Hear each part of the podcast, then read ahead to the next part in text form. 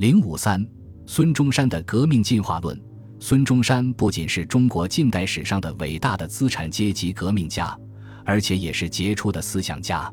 他的哲学思想同样丰富多彩。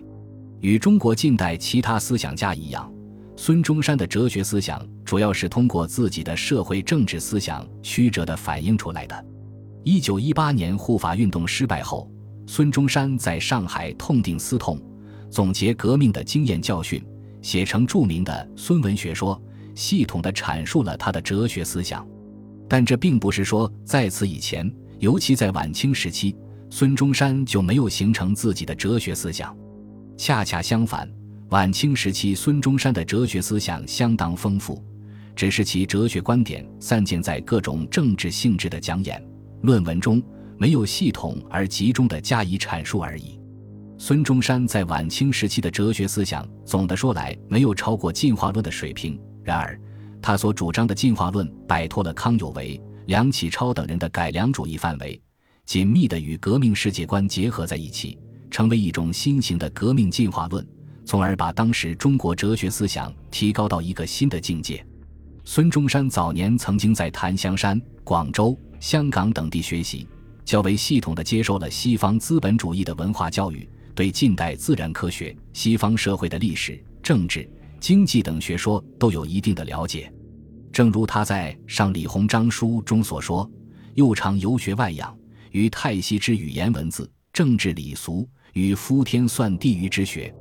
格物化学之理，皆略有所窥，而又留心于其富国强兵之道、化民成俗之规。至于时局变迁之故、睦邻交际之宜，则能动其捆奥。”这些知识对他哲学思想的形成产生了很大影响。早年的孙中山基本上接受的是改良主义思想，希望通过实行社会改良达到改造中国的目的，并对清政府抱有一定的幻想。孙中山在日后谈到自己思想转变时回忆道：“与在澳门，使之有一种政治运动，其宗旨在改造中国，故可名之为少年中国党。”其党有鉴于中国之政体不合于时势之所需，故欲以和平之手段、渐进之方法，请愿于朝廷，必畅行新政。其最要者，则在改行立宪政体，以为专制及腐败政治之代。与当时不禁深表同情，而投身为彼党党员，盖自信故为国利民福计也。一八九四年夏，孙中山曾赴天津，上书李鸿章。提出了自己的政治改革主张，指出由此看出，他的思想主张显然和当时的改良主义者的观点如出一辙。身为朝廷重臣的李鸿章自然不会理会一个无名青年的建议，这使孙中山的上书毫无结果。经过这一挫折，再加上清政府在中日甲午战争中的惨败，使孙中山看清了清王朝已经腐败透顶，无可救药。认识到要想救国，必须推翻清王朝的统治。用他的话来说，是之和平之法无可复施，积见而知和平之手段，不得不稍以强迫。于是，孙中山抛弃了改良主义思想，坚定地走上民主革命的道路。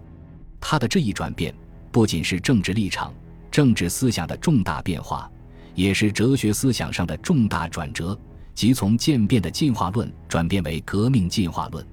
再从兴中会成立开始发动反清武装起义时起，到一九一一年推翻清王朝的十余年间，孙中山把主要精力都放在革命活动方面，无暇系统的构筑自己的哲学思想理论。但他的哲学思想及革命进化论，随着民主革命实践的发展而不断深化，在中国的思想界。尤其在革命党人中间产生了深远的影响。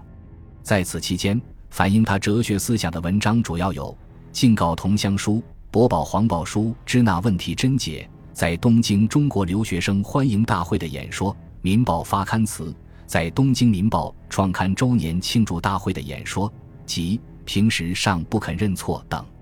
在孙中山的思想中，达尔文进化论占有十分重要的地位。孙氏自卫。然而，晚清有不少讲进化论者，把自然之进化与社会之进化混为一谈，尤其在改良派中更是大有人在。对此，孙中山做了理论上的澄清。他在驳斥平时的文章中指出，在这里他不仅纠正了国人在翻译介绍进化论中的不当之处，而且还指出人是进化与天然进化的区别，批评了对进化论的庸俗理解。人是进化与天然进化为什么会有不同呢？孙中山论证道，在他看来，人类社会愈发展，文明程度愈高，愈远离自然状态，而与自然界的区别也就愈大。自然界的进化规律决然不能应运到人类社会之中。他强调说：“实事者非自然也，自然是自然；实事是实事，实事者纯乎人事之变迁也。自然进化与人事进化有何不同？”孙中山认为，自然进化是消极的、被动的，动植物只能根据大自然的变化规律消极的适应自然环境；而人事进化则是积极的、主动的。人类可以通过自己的主观努力改变自己的命运。孙中山说：“中国常语有曰：‘人事补天工，人事夺天工。天工者，自然也。如是时事与自然之有区别，虽小学之生徒，常人之见识，皆能知也。’他还认为，人是进化中的最高表现形式便是革命。他以汤武伐夏桀、美国独立战争为例。”来说明社会革命是推动历史进步的强大动力。汤武、华盛顿之所以无敌于天下，为人民之归心也，就在于他们能够顺应民心，发动革命，推翻压迫人民的统治者。他强调，革命者大圣人、大英雄能为，常人亦能为。他还认为，革命的合理性、不可避免性是由人类社会发展的规律所决定的。因为任何一个社会或朝代都有由生而长、而全盛、而衰老、而死亡的过程，新生必然取代衰朽，光明终究战胜黑暗。当一个社会到了衰朽不堪的程度时，必便更造文明之新政府，以代其旧政府。实现这种取代的手段便是革命。可见，革命是顺天应人、适应时代潮流的正义之举。孙中山的革命进化论还包含着飞跃发展、后来居上、赶超世界先进的积极内容。康有为、梁启超鼓吹的进化论只承认事物的渐变、量变，而否认突变和质变，主张任何事物的发展都是循序渐进的。人类社会也是如此，只能按照君主制、君主立宪制、民主共和制的逻辑发展。按照这种观点。处于君主制历史阶段的中国，只能争取君主立宪制的前途，而不能争取民主共和制度的实现，否则便是造进和弃等。孙中山用革命进化论的思想批驳了这种观点，阐发了后来居上的思想，发展了进化论学说。他指出，他以日本、美国为例来说明社会进化后来居上的道理，称日本不过我中国四川一省之大。至今一跃而为头等强国，米人不过由四百年前哥伦布开辟以来，世人见之有米国，而于今的文明及欧洲列强亦不能及。中国同样如此，只要国人同心协力的努力奋斗，将来取法西人的文明而用之，亦不难转弱为强，依旧为新。孙中山满怀信心地指出，他认为中国要想后来居上。必须追求人力的进步、人事的变更，而不能等待天然的进步、天眼的变更。他说：“我们绝不要随天眼的变更，定要为人事的变更其进步方速。所谓人事的变更，是指社会的革命性变化。基于这种认识，孙中山提出了学习外国取法乎上的原则，说：若我们今日改革的思想不取法乎上。”则不过图救一时，是万不能永久太平的。兄弟，愿诸君救中国，要从高尚的下手，万莫取法乎中，以我四万万同胞子子孙孙的后祸。